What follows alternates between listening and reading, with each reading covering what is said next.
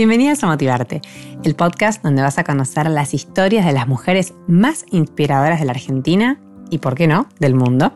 Soy Flor Palumbo y te invito a que me acompañes a descubrir todo lo que podemos aprender de ellas a través de su experiencia. Pasa y escucha. Así arranca Motivarte.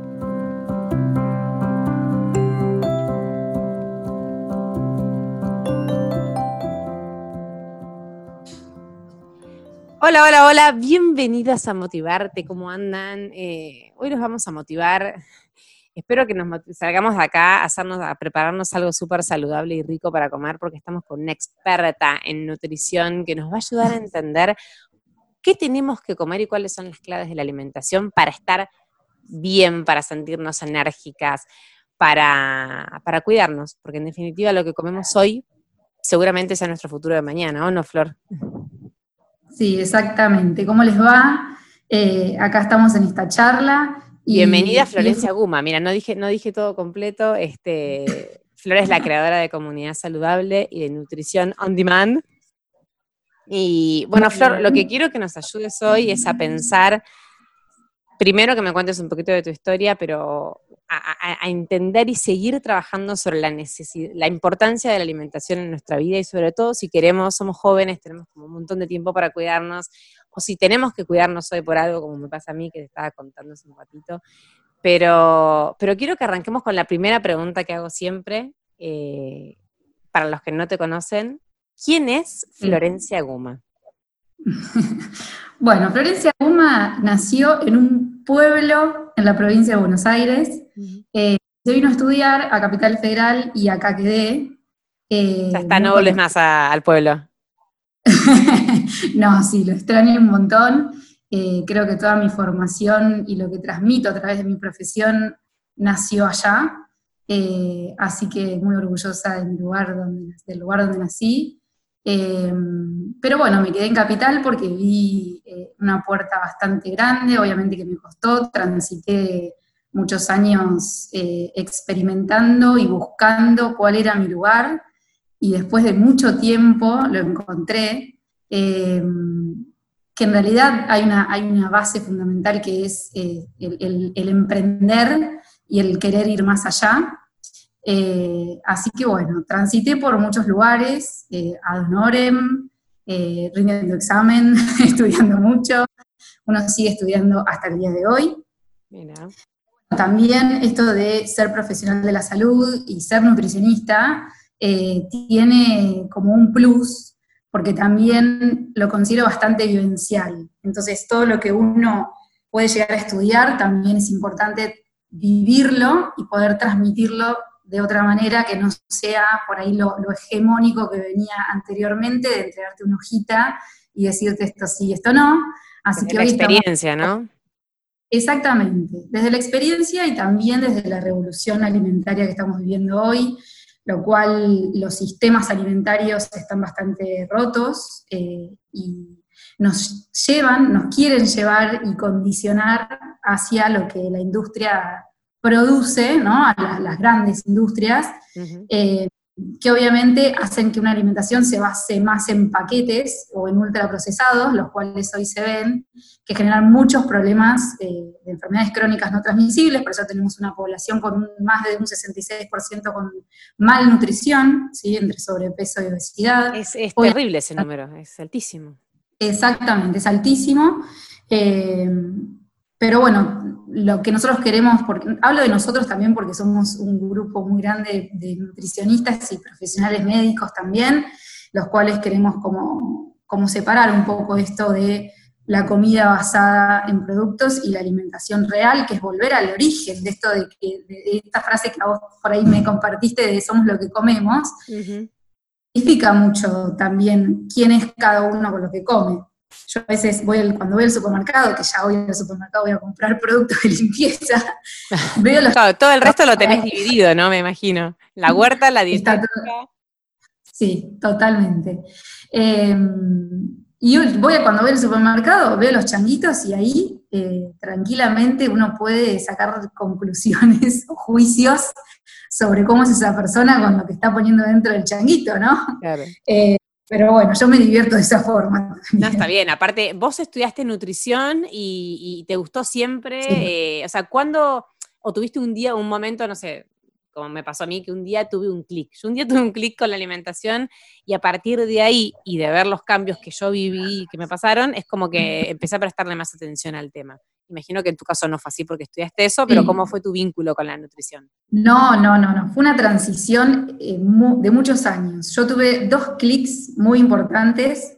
Uno fue a mis 24 años, cuando tuve una cirugía, una mala praxis de apéndice, lo cual me llevó a, estar en terapia intensiva con alimentación enteral y parenteral y volver a empezar en cuanto a la alimentación, porque yo sabía lo que me estaban haciendo en esa internación y sabía que mi sistema inmune estaba muy deprimido y estaba, tenía que volver. Eh, fortalecerlo.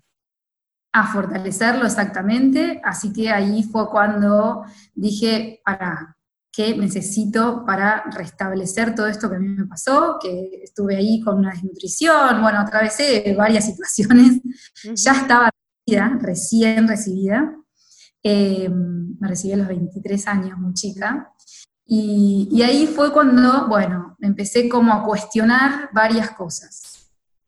Y después el segundo clic fue cuando empecé a correr.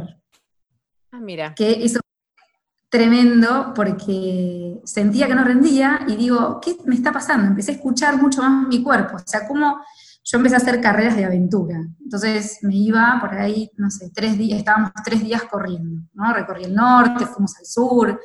Eh, bueno, la verdad una etapa hermosa de mi vida y ahí dije, acá es clave la alimentación por el esfuerzo, uno está exponiendo su cuerpo y no sabe si nutritivamente eh, yo podía rendir al máximo. Claro, tu, cuerpo estaba preparado para eso.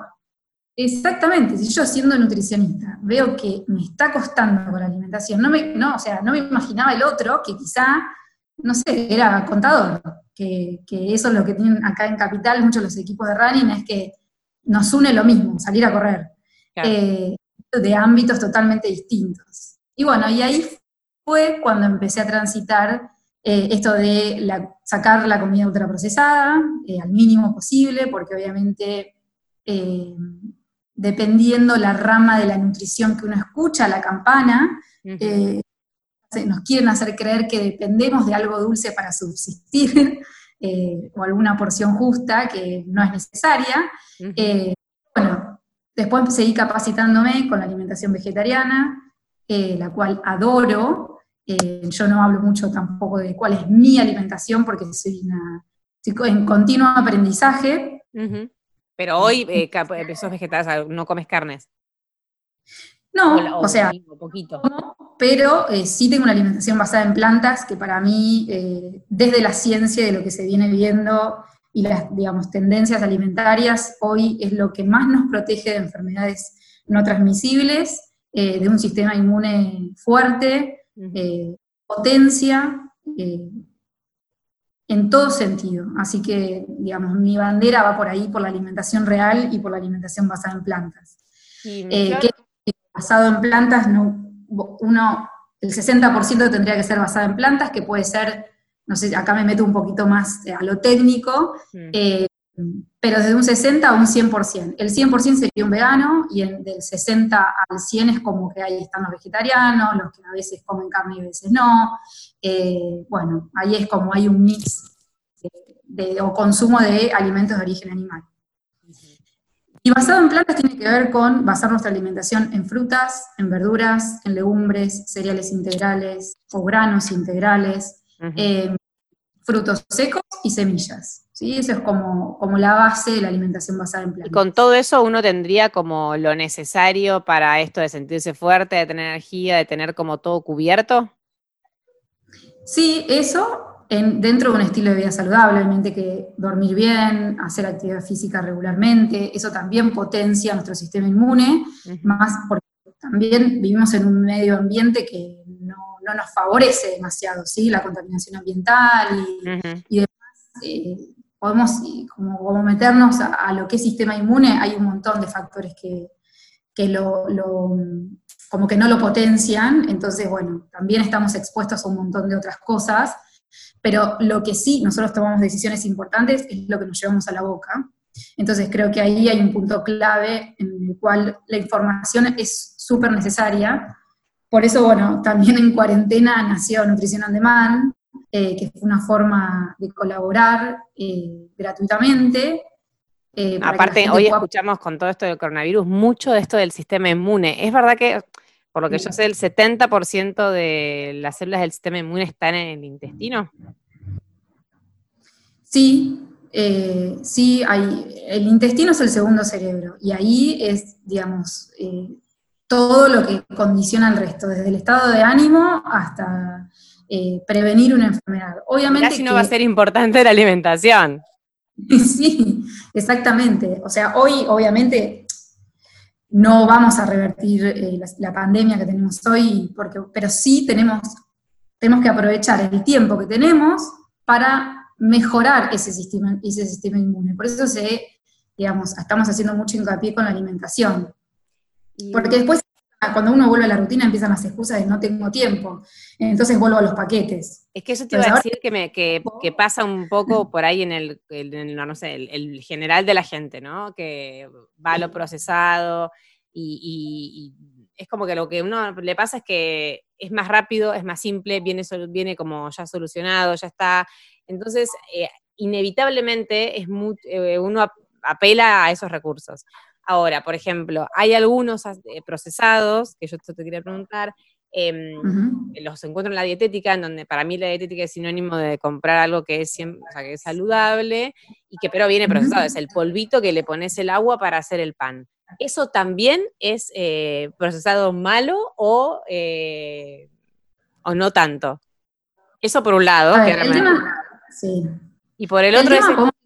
¿Cómo hacemos para entender, o sea, cómo hacemos para eh, optimizar nuestro tiempo sin utilizar los procesados? O sea, eh, porque e, e, eso es lo, para mí la clave de todo. Bueno, usas patitas porque, porque realmente ponerte a hacer una patita rebozada casera eh, te lleva mucho.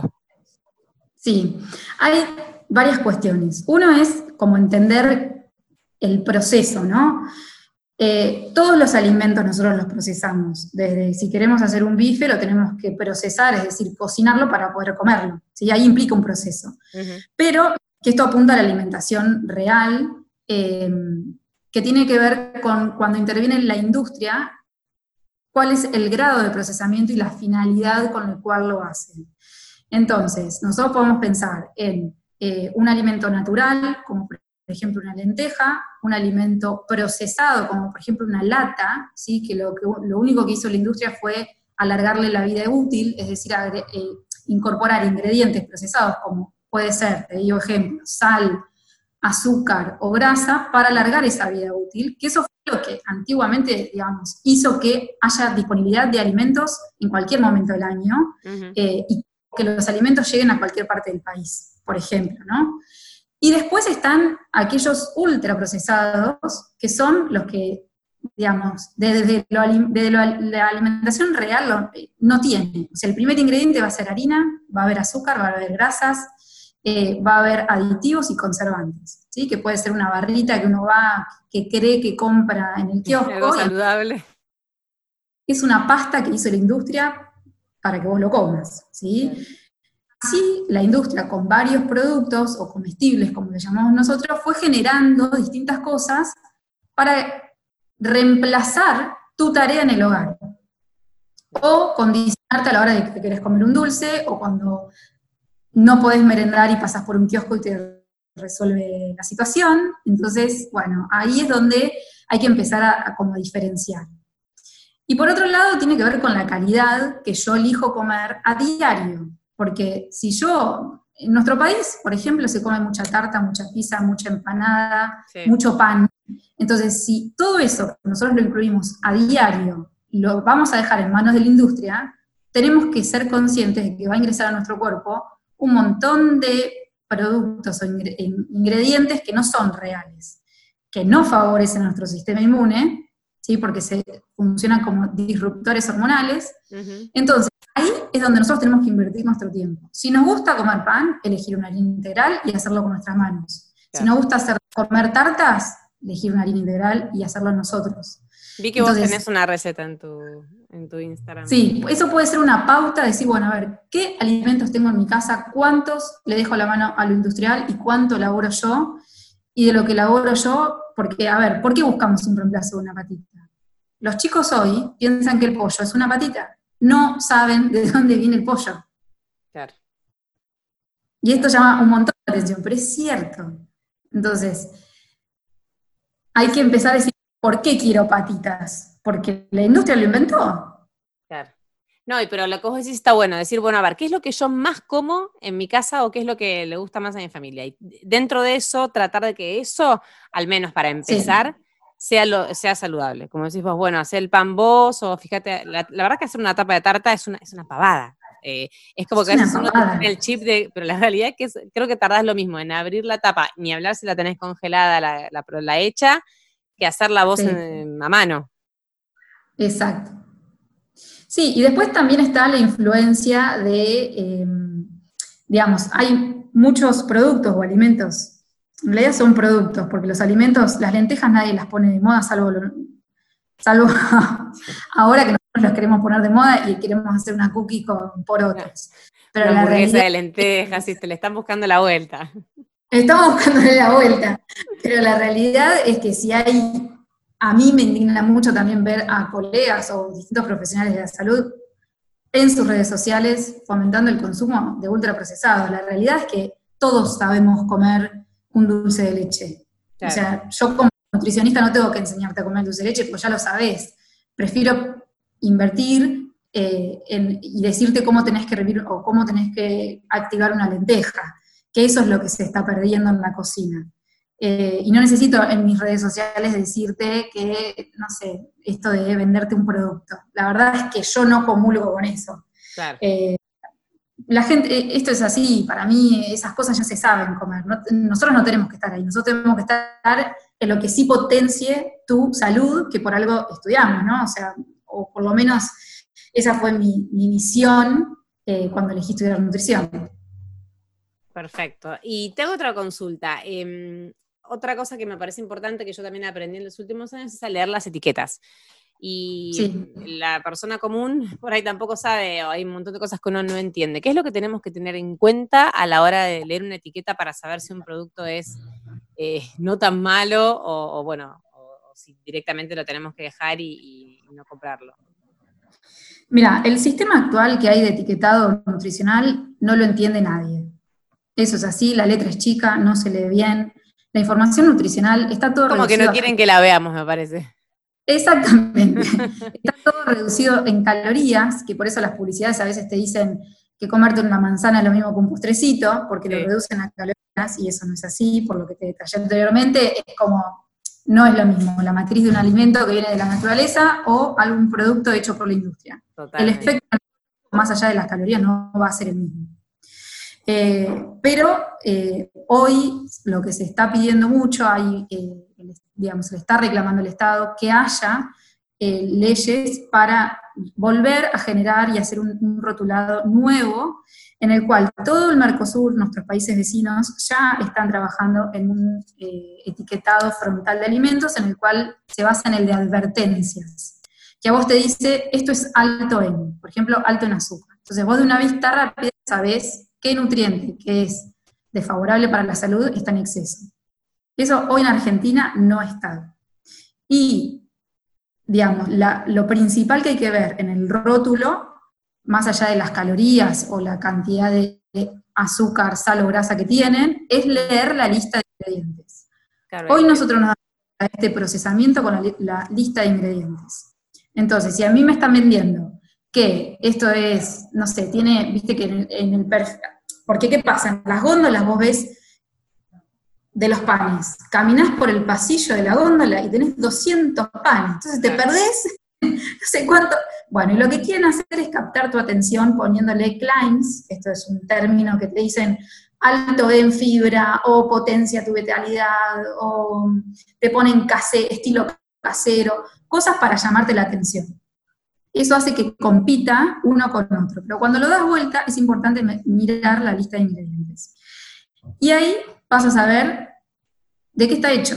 Y si tiene más de cinco ingredientes, y la mitad no sabes lo que es, ya está, es un ultraprocesado. Si tiene maltodextrina, te tiro algunas, jarabe de maíz de alta fructosa, eh, no sé, almidón de bla bla.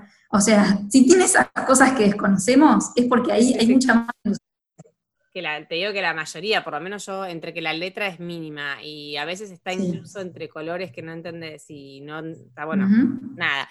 A mí me pasó cuando ahora hice la, dieta esta del detox, que tuve que leer todo, porque hay cosas que te dicen, eh, puede, contener derivados de, no sé, maíz, leche, que eran dos cosas que no podía comer, entonces, cuando de golpe empecé a darme cuenta que hay un montón de cosas que no podía comer y que incluso había encontrado gluten hasta en un helado, porque yo me imaginé gluten solamente trigo, harina, cebada y centeno. Exacto. No.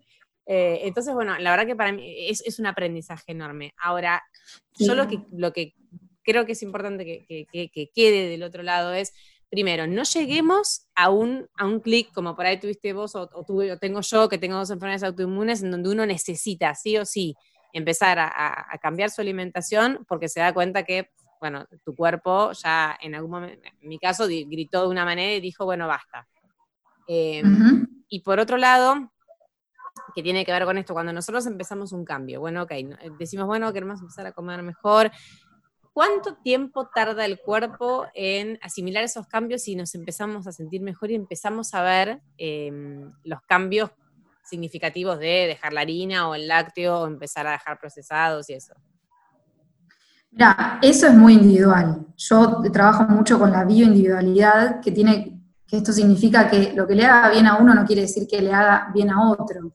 No hay como una receta mágica para todos. Y la transición y ese descubrimiento tiene que ver con la escucha interna, que muchas veces cuando hay estrés o otros factores ambientales, o los mismos psicológicos hacen que uno no se esté escuchando, que por ahí esté escuchando más al de al lado que a uno mismo. Entonces, todos los procesos son individuales. Eh, y, aunque te parezca raro, o sea, mucha gente no se registra. Sobre todo, quizás en aquellas eh, enfermedades por exceso, es decir, sobrepeso obesidad, no, desde no sentir hambre o no sentir saciedad o no sentir de que lo que está comiendo le hace mal, porque por algo se llega a esa instancia, ¿sí? Entonces, eh, es muy individual. Pero sí, eh, en mi experiencia con mis consultantes, la realidad es que cuando cambian la alimentación, lo sienten. Lo sienten y mucho. Pero hay un trabajo de esta escucha que te menciono, porque si no es como que uno está en piloto automático, desde ya no cuestionarse, porque como comen como comen, mucho menos darle lugar al cuerpo. Eh, entonces, bueno, también esa transición hay que vivirla. Luego, cuando uno se empieza a alimentar bien, eh, te, sentís, lo sentís. Porque dormís mejor, porque estás más activo, porque rendís mejor en el trabajo, porque, no sé, infinidad de cosas que uno va desde el tránsito intestinal, quiera que no, el baño también, eh, condiciona hasta el humor, o sea, el humor también mejora. La piel, eh, el pelo, todo. La piel, exactamente. cuando me preguntan qué, mm, me pasa mucho con, mi mamá o con para mí con generaciones que, están, nosotros no sé, porque por ahí en nuestra época no estaba tanto esto de no, guarda con el gluten, no comas tanta harina, como que, o por lo menos yo me crié con una alimentación normal, pero en donde había algunas cosas que no se tenían en cuenta tanto como se tienen en cuenta hoy. Entonces por ahí mi mamá me dice, bueno, pero ¿qué sentís? Y yo, la verdad, me cuesta mucho explicártelo porque mm, es como que yo comía muchas harinas, me gusta comer pavadas, no tengo problema para engordar, entonces no tengo, viste, como un límite ahí. Y, sí y ahora me siento como liviana, como si yo tuviera que, no encuentro una palabra que define exacto, ¿no? Pero sería como, como liviana, como que tengo más energía, rindo muchísimo más, o sea, no, estoy, no llego a la noche destrozada, Em, tengo mejor la piel, tengo mejor el pelo, pero, pero hay algo como de, una sensación en donde no me pesa el cuerpo, en donde me siento más, más light, no sé cómo decirlo, pero, pero bueno, eh, coincido con vos en que hay que experimentarlo y que al principio es un esfuerzo, porque hay que acostumbrarse también, ¿no? A cambiar todo esto. Sí, la realidad es que también preguntarse, si vos comes algo y no puedes parar de comerlo, por algo es. Yo tengo un ejemplo muy claro eh, eh, que me pasó en, bueno, en mi pueblo con mi sobrina, eh, que, bueno, mi mamá, por ejemplo, cuando nosotros éramos chicos, compraba gaseosa, ya te digo, una vez al mes con suerte, porque no, o sea, era carísimo en ese momento, o cuando íbamos a almorzar con mi abuelo, que él nos daba una gaseosa. Hoy yo voy a mi casa y mi mamá pone la gaseosa en la mesa. Sí, totalmente hacen un escándalo si no le dan gaseosa. Entonces yo a mi mamá le dije, mamá, le digo, vos, si vos pones una botella de agua, ¿los chicos hacen escándalo? No. Le digo, ¿por no te hace ruido que hagan un escándalo por una gaseosa? Que los chicos no saben ni, ni siquiera mencionarla. Entonces, eso no, no es en vano, algo generan. Y más en los chicos que, con mi otra sobrina me pasó que no o sea, no, no sabía leer, obviamente, y hablaba así nomás, y le ponías un huevito y le ponías otro, y quería el blanco y naranja. Mm. Y ahí algo. Eso nos tiene que empezar a hacer ruido. Tenemos que estar atentos de lo que les damos a los chicos también para comer. Con nosotros pasa lo mismo. ¿Por qué hay cosas que no podemos parar de comer? Entonces ahí es cuando algo tiene que hacer ruido. Y Flor, si empezamos por algo, ¿no? Eh, no sé, alguien que dice, bueno, yo, ok, yo sé que tengo que comer mejor, pero me cuesta, pero eh, ¿cómo, cómo, por dónde nos conviene empezar? Porque también a mí me pasaba que yo, por ejemplo, iba a la dietética, que no primero no sabía comprar, ¿no? O sea, estaba acostumbrada solamente a ir a un supermercado y bueno, nada, comprar, terminaba comprando siempre lo mismo, cocinando siempre lo mismo, entonces empecé como a ir más atrás y decir, bueno, voy a empezar a pensar qué quiero comer y en función de lo que quiero comer, ir a hacer mis compras, cosa que yo antes jamás hacía, era como que iba definiendo ahí, no sé si es por mi desorden, pero iba como definiendo. ¿Y por dónde se empieza cuando uno quiere generar un cambio profundo en la alimentación? A ver, yo siempre digo esto, que es más importante lo que tenés que agregar que lo que tenés que sacar. Por ejemplo, si yo digo, o, o recién te hablaba de la alimentación basada en plantas, y te digo, bueno, empezá a incluir de a poco selecciona dos legumbres, dos cereales, dos granos integrales que estén buenos y tenerlos dando vuelta en tu casa, compras frutas y verduras, empezá a incluirlos en tus platos. Tu cabeza va a estar más ocupada en lo que tienes que incluir. Si yo de la nada te digo, saca todo esto, es como que no sabes dónde empezar. Entonces tiene que ser al revés.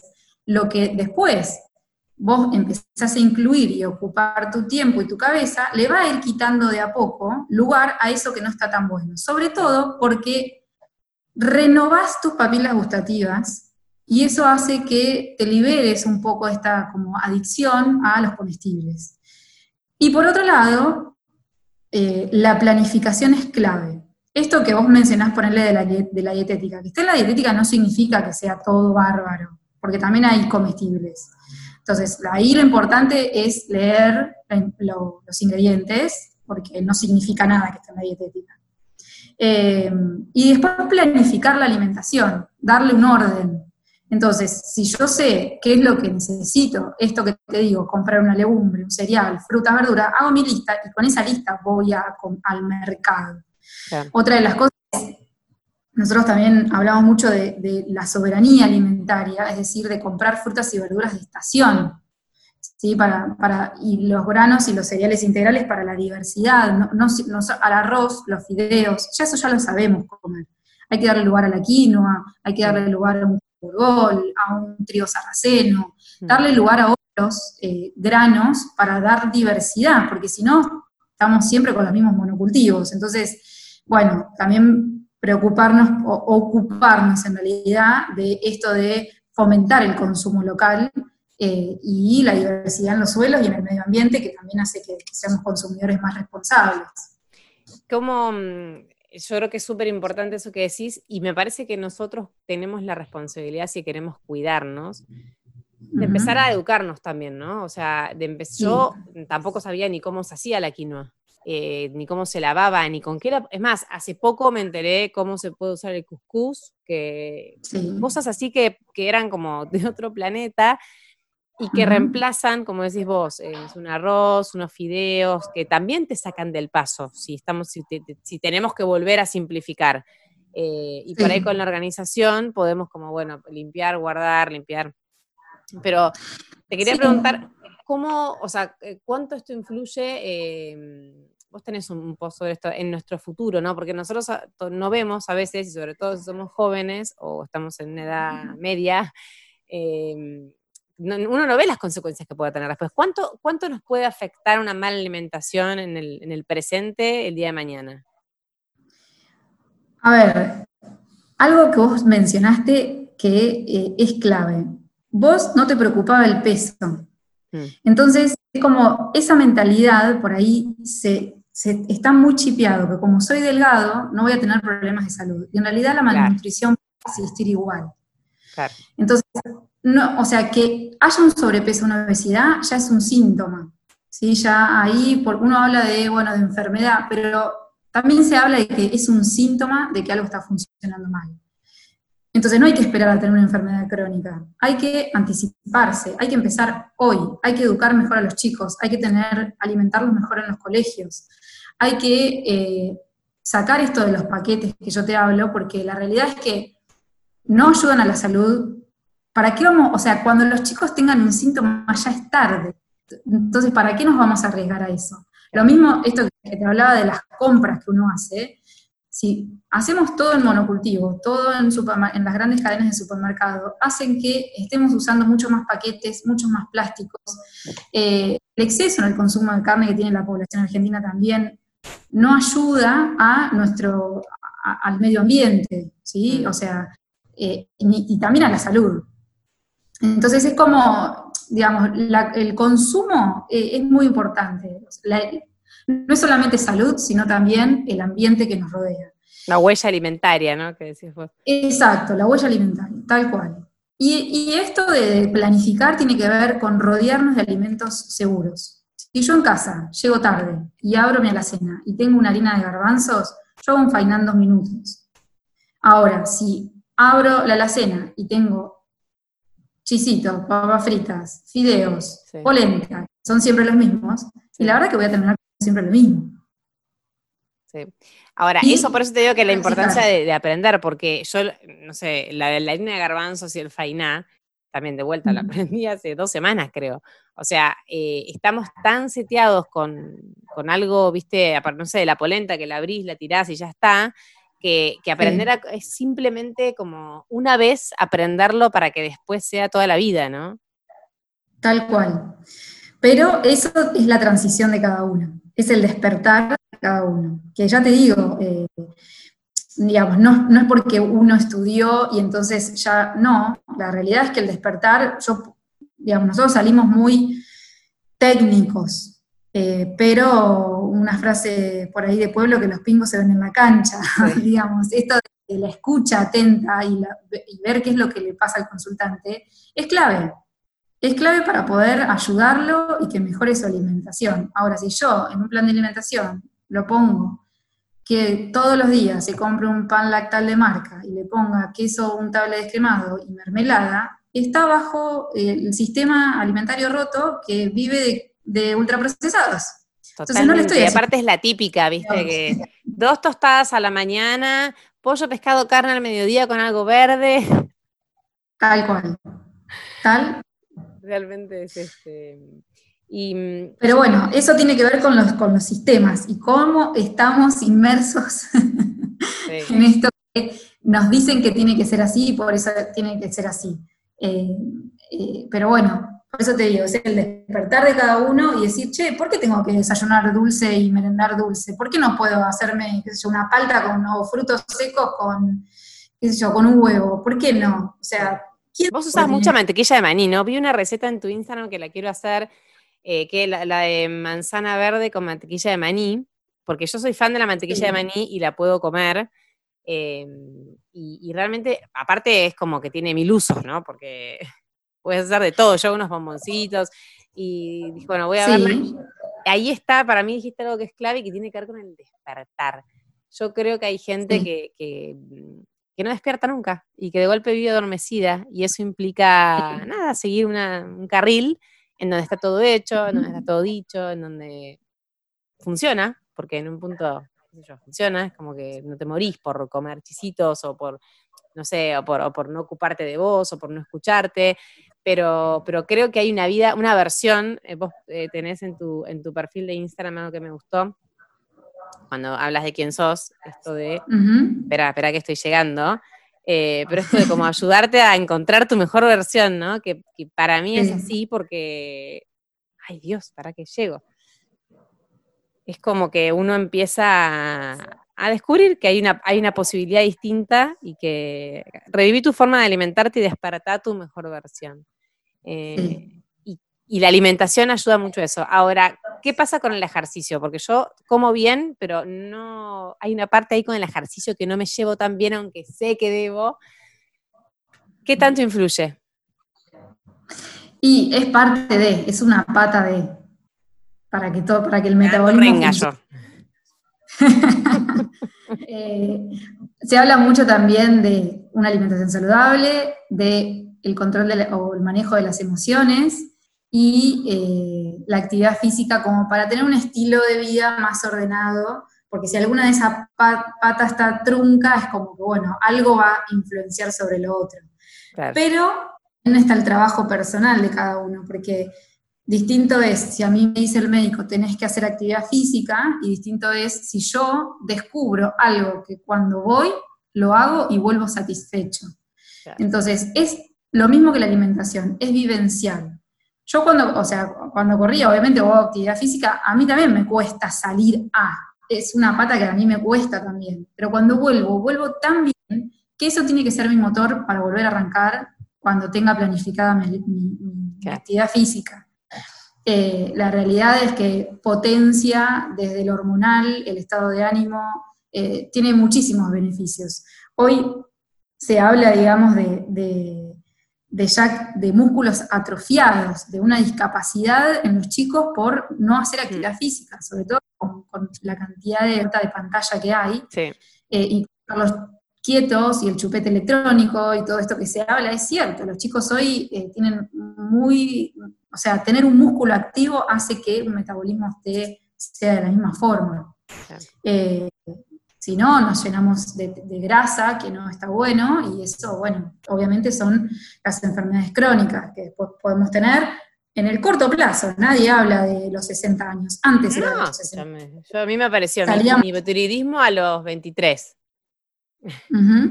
Y eso Tal cual. Y hoy levantás con una aplicación, tenés todo en la puerta de tu casa. Sí, más después del coronavirus. De esto nos va a ayudar a que nos movamos menos. A que nos movamos menos. Eh, Sacando este contexto, ¿no? Pero mirá lo que me acuerdo yo. En, Maipú, cuando nosotros eh, teníamos una tele, teníamos que levantarnos a cambiar el canal. Era como una rueda. Ahora es todo touch, ¿entendés? No tenés que hacer nada. Así fue como un montón Mi hija todo agarra y se piensa que la televisión también es touch. ¿Viste? Pone Leono Delfín, eso no es touch, es, es en control remoto. Pero la verdad, bueno, a mí me parece recontra clave, hay muchas personas que nos escuchan que son mamás, es empezar a trabajar con los chicos eh, el tema de, mm, de, la alimentación, porque a mí como mamá me pasa mucho que, eh, claro, a veces están cansados o, lloran, y uno sabe que hay cosas que calman eso. Entonces vos le das una galletita de chocolate, le das una Oreo y ya está, y tenés al chico este, un rato como ubicado. Eh, le das una tostada y te hace un quilombo. Entonces, como que ahí también, o sea, volvemos como a esto de hay un esfuerzo por ahí un poquito extra que después tiene, tiene sus consecuencias positivas. Pero empezar como también en los chicos a fomentar. Em, a mí me gustó mucho el libro que tiene Nerda Lepes, se llama Ñam Ñam, que no sé si es bueno o malo, yo desde mi ignorancia me parece útil porque me ayuda a eh, a encontrar la forma de incorporar verduras, legumbres, pescado, cosas que a veces nos cuestan. Y, es súper importante para mí remarcar esto de que los chicos empiecen a internalizar, eh, que nos vean comiendo eso. En mi casa no se toma gaseosa, o sea, eh, nunca. Entonces, bueno, ya está, es algo raro, qué sé yo, eh, intento que por lo menos, bueno, sea como excepcional en un cumpleaños, pero hay casas donde se toma todos los días gaseosa. Y, y eso tiene una consecuencia, imagino, a futuro. Sí, y también tiene consecuencias el premio o castigo con la comida. Porque vos pensás que el día de mañana tu hijo, o no sé, en este caso es el ejemplo que me diste vos, va a relacionar su emocionalidad con la comida. Claro. No quiere decir que vaya a ser siempre, ¿eh? no, no, no es que, pero traigo esta colación para que empecemos a no premiar ni castigar con comida, eh, porque si no ahí hay un vínculo de la alimentación intuitiva que se pierde, que se rompe, ¿sí? Porque estamos sacándole el foco. La alimentación tiene que ser un acto de placer no relacionada a una emocionalidad, sino a que disfruto de comer porque lo necesita mi cuerpo y se terminó la historia, digamos. Pero eso tiene que ver también con los vínculos que uno genera con la alimentación y empezar también a, vincularlos, a vincularnos con los chicos desde otra forma. Digamos, destacar, eh, y también en uno mismo, ¿no? Como premiarnos o castigarnos que no sea ni con comida ni con bebida. Eh, nosotros somos muy sociales. Sí, muy. Digamos, la todo tiene comida. Entonces, bueno, estos vínculos, estas relaciones con alrededor de la alimentación condicionan a un montón de cosas el día de mañana, sobre todo en los chicos. Pero nosotros tenemos que volver a generar en los chicos el, el arroz con leche que hacía mi abuela, cuando cocinaba los canelones y hacía la masa, cuando estábamos todas las tardes. Eso se está perdiendo mucho. ¿sí? La comida por ahí eh, que se pasaba de generación en generación, hoy los chicos abren paquetes. Y ven ven salchichas, ven poca variedad. Sí. Y Flor, eh, lo último, porque ya llevamos casi una hora hablando. Em, pero te quería preguntar, eh, nosotros también vivimos como una especie de rush, ¿no? En donde siempre, hay, siempre falta tiempo, ¿no? Y más allá de, la preparación, hay un momento que, que, tiene que ver con el sentarse a comer en la mesa y eh, ¿Hay, una, hay una, influencia de eso eh, en la forma en que procesamos también nosotros los alimentos? Y yo como, no sé, trabajando, como a veces pasa parada, viste, medio rápido. Sí, sí, tal cual. Eso hay dos cosas. Uno es la comensalidad, que es compartirlo en familia, en la mesa, que se respete el momento de comer, en donde uno puede quizás juntarse a la noche y hablar de cómo fue el día y no estar pegados a la tele y eso hace la comensalidad de disfrutar en familia, aquellos que puedan obviamente, y compartir el momento que sea de disfrute por ese lado.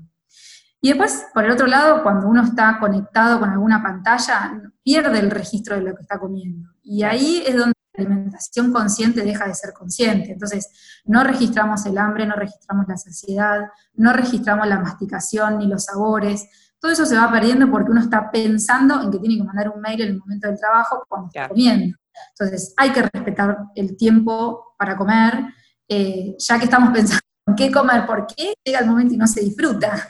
Entonces, bueno, ahí hay que hacer un poco de hincapié también. Ok, ok, perfecto. Bueno, súper, súper útil para mí. Eh, a mí es un tema que me empezó a gustar en el último tiempo y sobre todo, me, está buenísimo esto que decís de que mm, súper vivencial, o sea, no es que estás estudiando cirugía y bueno, por ahí nunca te tocó uno operar todavía y es algo que nos pasa a todos y nos atraviesa todos los días. Así que yo te, súper agradezco. Invito a que vean el perfil de Comunidad Saludable de Flor porque tiene unos tips buenísimos. Realmente me, me re gustó y me parece que tenés un montón de cosas recontra útiles y, que no, no pensemos que es algo difícil. Comer bien es fácil solo que tenemos que ocuparnos, ¿no? Tal cual, sí, gracias Flor, eh, gracias por el espacio, la verdad que esta charla fue muy agradable, espero que... Suerte con tu baby, porque Flor está embarazada. sí, Mañana empieza semana 38. Así que tenés eh, ahí este, una nueva descendiente como para empezar a inculcarle los no procesados en el corto plazo. Sí, sí, sí. Hay que vivirlo también, eso va a ser otra experiencia, otra etapa. Ay, sí, es, es, demandante, pero es hermosa. Y, aparte, si vos tenés tan como arraigado esta forma de, pensar, de comprar, de comer, de todo, eh, te va a ser súper fácil, porque yo hablaba mucho con, con, mi nutricionista esto de, sí, pero ¿para qué hacerte, no sé, yo que soy dulcera, un bombón de chocolate con cacao y aceite de coco y, no sé, y pasta de maní? Son 10 minutos. A mí me parecía algo, no, yo como voy, son 10 minutos, o sea, lo dejas en el freezer y te queda una semana y Ah, bueno, entonces como que bueno, ir descubriéndolo y vos en eso lo vas a tener re claro, así que vas a empezar a hacer todos esos, esos este, remolcadores. y después está el factor social, ¿no? El factor social que siempre se opina, pero bueno, eso podemos estar una hora más hablando. Olvídate, por eso te digo, ahí hay que, uno tiene que seguir su instinto y sobre todo me parece importantísimo que nos quede esto de escucharnos, che, que no, que no llegue una enfermedad como me pasa a mí, que tengo urticaria y tengo el cuerpo brotado, o sea, eh, no esperemos a eso, llamémonos antes. Eso, es, clave. Bueno, muchísimas gracias, Flor, mucha suerte en esta nueva etapa que viene. Eh, voy a dejar todos los datos de Flor. Vos también das talleres y además atendés en consultorio. Sí, sí. Bueno, y además, pero con otro público. ¿Cómo, cómo, cómo? Ahí, se, ahí se cortó, ¿qué me decías? Que también trabajo en hospital. Ah, eh, mira. de alta complejidad, eh, consultorio, doy talleres, nada, cuanto más pueda difundir y divulgar el mensaje y que es como que, bueno, es lo que a mí me satisface desde mi rol profesional, eh, así que bueno, nada, Flor, gracias por el espacio, lo que estás haciendo, está buenísimo. muchas eh, gracias, muchas gracias. Y voy a dejar todo esto entonces para que, para que te conozcan un poquito más ahí también en heroinaustral.com y, en, el, y en, Instagram. Así que gracias. Y bueno, nada, solo desearte toda la felicidad del mundo. gracias, Flor. un beso enorme. Chao, chao. Nos vemos en el próximo episodio de Motivarte. Mira, me estaba olvidando de este. Chao, chao.